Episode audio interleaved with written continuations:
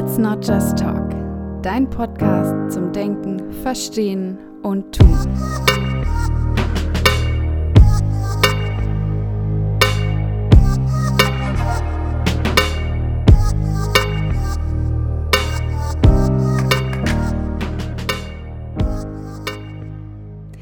Hallo und herzlich willkommen zu einer neuen Folge des Podcasts Let's Not Just Talk. Schön, dass ihr heute wieder dabei seid. Es wird heute um ein Modell gehen, das ich im Rahmen meines Studiums, des Masterstudiums kennengelernt habe und ich gemerkt habe, dass es tatsächlich, denke ich, im Rahmen von Beratung in der sozialen Arbeit, aber auch für das alltägliche Leben von großer Wichtigkeit sein kann. Und dachte mir, warum dann nicht einfach mal hier darüber sprechen und nochmal so ein paar Gedanken weiterspinnen und schauen, wie man das auch für sich, für den Alltag gut verwenden kann. Es geht heute um das Rubicon-Modell. Ein Modell, was vor allem in Beratungssettings angewendet wird, wenn Menschen sich noch nicht ganz sicher sind, wo die Reise überhaupt hingehen soll, wenn man quasi noch ganz am Anfang steht und noch nicht weiß, in welche Richtung es gehen soll. Und weil der Name dieses Modells schon sehr, sehr viel darüber sagt, worum es denn letztendlich auch geht, werde ich kurz erklären, wo der Name herkommt. Und zwar ist der Rubicon ein Fluss in Norditalien der im Jahr 49 vor Christus von Cäsar überschritten wurde. Das klingt erstmal ganz unspektakulär, es war aber damals die Kriegserklärung an das römische Reich. Man kann sich also vorstellen, dass das ein sehr, sehr großer geschichtlicher Schritt war, da Cäsar durch diese Überquerung des Flusses eben das römische Reich angriff und dann auch später Alleinherrscher über das gesamte römische Imperium wurde. Also hing da wirklich sehr, sehr viel mit der Überquerung des Rubikon zusammen. Kommen wir nun zu dem Modell an sich. Also wir wissen schon, es geht irgendwie darum, eine bestimmte Grenze zu überschreiten, einen bestimmten Punkt zu überschreiten, ab dem dann gewisse Folgen passieren. Genauso ist es in dem Modell auch. Das Modell besteht insgesamt aus vier verschiedenen Stufen oder Phasen. Ich werde euch die Phasen jetzt kurz erläutern und dann auch direkt sagen, was das mit dem Rubicon zu tun hat. Und zwar beginnen wir in der ersten Phase, das ist die Phase des Abwägens. Wir können uns vorstellen, Menschen kommen in die Beratung, sie sind noch ganz unschlüssig, wo es für sie hingehen soll. Sie haben vielleicht schon erste Ideen, aber es ist noch keine wirkliche Entscheidung getroffen. Also sie kommen vielleicht erstmal mit ganz vielen verschiedenen Themen auch zu uns, wissen aber selbst noch nicht eben, wo die Reise hingehen soll.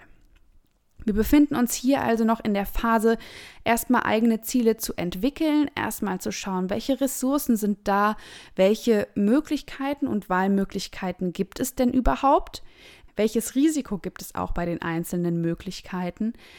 Also letztendlich ist es erstmal ein Informationen sammeln und schauen, wohin soll die Reise gehen, wohin möchte ich mich bewegen. Das ist eine ganz, ganz, ganz wichtige Phase, die in Beratungssettings teilweise mehrere Sitzungen, mehrere Wochen oder Monate einnehmen kann. Denn man muss sich das so vorstellen, Klienten und Klientinnen sind gegebenenfalls schon lange nicht mehr mit den eigenen Zielen, den eigenen Wünschen in Berührung gekommen. Und es kann unfassbar schwierig sein, sich erstmal selbst zu fragen, okay, welche Werte möchte ich denn im Leben vertreten und welche lebe ich vielleicht gerade? Was sind meine Ziele? Wo möchte ich hin? Das sind alles sehr, sehr schwere und komplexe Fragen, gerade für Menschen, die sich vielleicht in Problemlagen befinden oder generell nicht wissen, wohin mit ihrem Leben, wo ihr Weg weitergehen soll, vielleicht vermeintlich auch nicht viele Ressourcen sehen, wirklich was anzupacken und was durchzusetzen, also eher gelähmt sind von den Umständen beispielsweise. Das heißt, diese Phase des Abwägens, die erste Phase, nimmt sowohl in dem Modell als dann auch übertragen auf die Beratung erstmal die intensivste Zeit ein und ist auch hier die wichtigste Phase. Denn nach dem Rubicon-Modell können wir erst, wenn diese Phase des Abwägens abgeschlossen ist, in die nächste Phase übergehen, die Phase der Planung. Das Modell sagt also ganz klar, zwischen dem Abwägen und dem Plan ist der Rubicon. Das bedeutet, wenn wir den Rubicon überschreiten, wissen wir, was unser Ziel ist. Cäsar wusste, ne, er wollte den Krieg, er wollte Alleinherrscher des römischen Reiches werden. Das heißt, also eine ganz starke Entscheidungs- und Willenskraft muss passiert sein, damit wir von der Phase des Abwägens in die Phase des Planens kommen. Denn planen kann ich nur dann, wenn ich ein konkretes Ziel habe, wenn ich weiß, wo ich hin möchte, was meine Wünsche sind, was meine Werte sind, welche Ressourcen ich habe, diese auch umzusetzen. Also ganz, ganz wichtig, abwägen, so lange bis ich für mich definieren konnte, wo ich hin möchte und dann erst den Rubikon überschreiten, in die Phase des Plans zu kommen, die zweite Phase des Modells. Was passiert, wenn man sich die Zeit in der Phase des Abwägens nicht nimmt? Man sieht es häufig, gerade wenn es um beispielsweise essstörungsspezifische Behandlungen geht, dass von Therapeuten oder Therapeutinnen bestimmte Ernährungspläne geschrieben werden, die die Menschen dann umsetzen sollen. Das dient natürlich erstmal dazu, auch wieder ein regelmäßiges Essen zu erlernen. Dennoch sind die Pläne erstmal nicht von den Menschen selbst geschrieben. Das bedeutet, der Mensch selbst hat gegebenenfalls ein ganz, ganz anderes Ziel, ganz andere Wünsche und gar nicht unbedingt den Wunsch, diesen Plan einhalten zu können. Wozu führt das? Klar, der Plan kann eventuell über die ersten Wochen super durchgeführt werden. Es kann aber sehr schnell auch passieren, dass man die Motivation verliert. Ja, dass Menschen sagen, ach, irgendwie, ich habe ja keinen Bock da drauf und irgendwie fühle ich mich damit auch gar nicht so wohl. Es fehlt also der eigene Anteil daran. Genauso kann man es übertragen auf jemanden, der eventuell alkoholabhängig ist. Ja, da geht es darum, eben nicht nur einen Plan zu erstellen, ohne auf jegliche Bedürfnisse des Klienten oder der Klientin zu achten und zu sagen, okay, Abstinenz bedeutet, du kaufst keinen Alkohol, du trinkst keinen Alkohol und das bitte ab jetzt. Nein, es geht darum zu fragen, okay, was sind deine Wünsche, deine Ziele in deinem Leben und wie möchtest du da hinkommen? Was sind deine Ressourcen? Wie können wir an die Ressourcen kommen? Jeder Mensch hat das Potenzial, Ressourcen auch wieder zu entwickeln und zu aktivieren. Und da setzt unsere Arbeit als Berater und Beraterin an, den Menschen zu helfen, die eigenen Ziele und Wünsche umzusetzen. Nicht Pläne zu schreiben und vorzuschreiben, wie Menschen zu leben haben. Ja, wir haben selbst unsere eigenen Vorstellungen, unsere Wünsche im Kopf, aber die haben nichts dabei zu suchen, wenn es um das Planen von dem Leben anderer Menschen geht. Also ganz wichtig, wenn wir in der Phase des Planens sind, gilt immer noch, wir planen je nach Wunsch, je nach Ziel von Klient und Klientin. Hier ist auch ganz, ganz wichtig, dass nicht ich als Beraterin oder Berater diesen Plan gestalte, sondern natürlich der Klient bzw. die Klientin die hauptarbeitende Person in dem Prozess sein soll. Denn nur so kann ich es auch schaffen, dass der Plan der eigene Plan der Person bleibt. Im zweiten Schritt im Plan ist es natürlich wichtig, das so konkret wie möglich zu machen. Ich glaube, das sind so grundlegende Dinge, ähm, dass wir eben Ziele möglichst so formulieren, dass sie sehr konkret sind, dass auch äh, eine Zeit festgelegt wird, also dass sie terminiert sind, dass sie vor allem auch machbar sind mit den Ressourcen, die ich habe und vor allem gilt es auch darum, positive Motivation zu erstellen. Also was motiviert mich denn, dieses Ziel zu erreichen? Wie kann ich mir diese Motivation schaffen? Zweite Phase also, ein konkretes Ziel haben und planen, wie ich das umsetzen kann. In der dritten Phase kommen wir dann zur Umsetzung in das Handeln. Handeln bedeutet, das, was ich jetzt im Plan, in der Theorie, also kognitiv geplant habe, setze ich behavioral, also im Verhalten um. Das bedeutet, ich habe meinen Plan, ich weiß, was zu tun ist und ich beginne damit in der Praxis, das so auszuüben, wie ich es mir geplant habe, wie ich es mir vorgestellt habe. Wichtig ist hierbei, dass wir Klienten und Klientinnen von vornherein klar machen oder dafür sensibilisieren, dass es natürlich auch da zu Rückfällen kommen kann. Ich sage immer sehr gerne nicht Rückfall, sondern Vorfall, denn es ist ja letztendlich ein Prozess, ein Weg, beispielsweise zur Abstinenz oder zur Besserung einer Essstörung. Wege der Genesung verlaufen in den seltensten Fällen linear. Das bedeutet, Vorfälle gehören meines Erachtens zur Regel und können auch Lernprozesse sein. Denn ich entwickle auch durch Rückfälle Kompetenzen, um diesen Rückfall zu verarbeiten, wieder Motivation zu erlangen und wieder gestärkt daraus zu wachsen. Das heißt, es ist sinnvoll, von Anfang an offen mit der Thematik umzugehen, vielleicht auch sowas wie sogenannte Rückfallprophylaxe zu machen. Also wie gehe ich mit Gedanken, mit negativen Gedanken um, wenn der Rückfall passiert? Wie kann ich dann handeln oder an wen kann ich mich wenden? Was sind Dinge, die mir in dem Moment gut tun würden? So können wir Klienten und Klientinnen davor bewahren, sie jetzt in eine Scheinwelt zu packen und sagen, okay, jetzt hast du deinen Masterplan geschrieben, die Umsetzung, ach, die ist ja total easy, machst du mit links. Das soll es nicht sein, sondern es soll ein ehrliches, offenes Miteinander sein. Okay, gehen wir jetzt davon aus.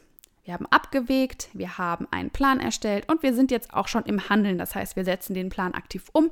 Wir machen das jetzt auch schon mehrere Wochen und sind im Rahmen unserer Zielerreichung. Das heißt, es läuft alles super. Im Rahmen der sozialen Arbeit, wenn es um Genesung geht, ist es oft so, dass wir im Stadium der Stabilisierung bleiben. Das heißt, es gibt nicht wirklich, gerade im Bereich von Sucht, den einen Punkt, an dem beispielsweise die Genesung abgeschlossen ist. Also an dem wir sagen, okay, jetzt bin ich gesund und ich werde nie mehr einen Rückfall haben und es wird immer alles gut sein. Das heißt, in der vierten Phase, in der Phase des Bewertens, geht es erstmal darum, den Prozess zu bewerten, der bis hierhin passiert ist. Also ich schaue mir an, ist mein Ziel erreicht? Ja, in bestimmten Situationen kann das sein, wenn es äh, vielleicht auch einfach darum geht, ich möchte meine Wohnsituation ändern oder ich möchte meine Partnerschaft beenden, dann sind es Sachen, die man ganz klar festmachen kann. Ähm, man kann dann auch gucken, sind denn die Erwartungen eingetroffen, die ich hatte an das Ziel? Also geht es mir denn damit tatsächlich besser? Hat es denn positive Auswirkungen auf mich? Und aber auch, sind eventuell noch weitere Handlungsschritte möglich, oder auch nötig, um meinem Ziel näher zu kommen und auch mich selbst noch weiterzuentwickeln.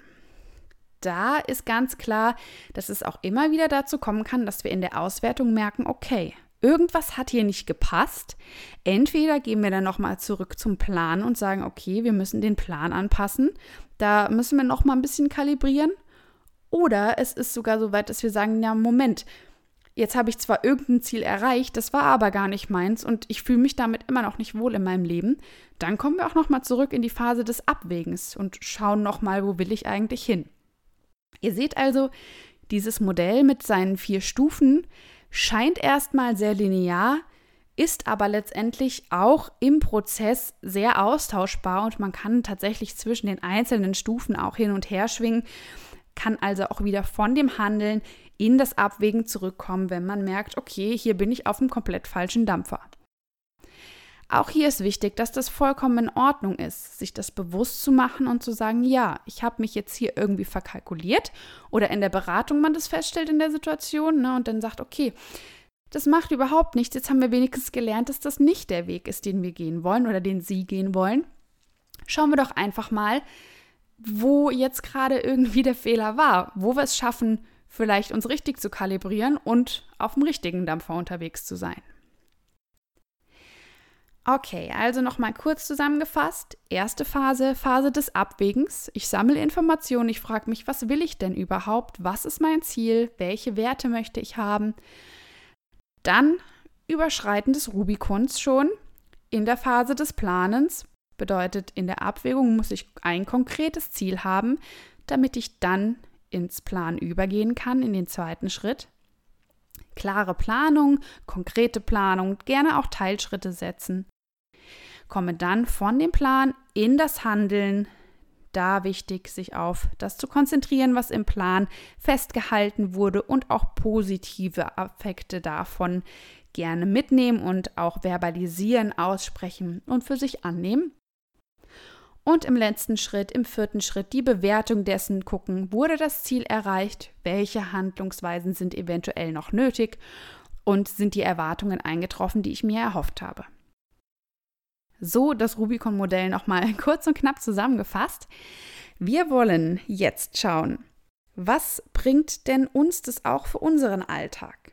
Ja, also im Rahmen der sozialen Arbeit ist jetzt, hoffe ich, ganz gut klar geworden, warum es Sinn ergibt, das in Beratungssituationen einzusetzen, gerade wenn Menschen vielleicht auch schon Versuche unternommen haben, aber irgendwie nie so richtig dranbleiben konnten an einem Plan oder an einem Ziel.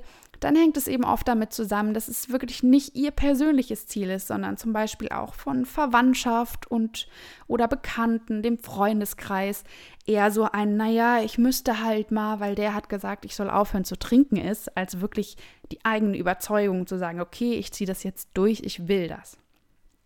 Was bedeutet das aber auch für unseren eigenen Alltag? Wie können wir das für uns auch umsetzen oder im Hinterkopf haben?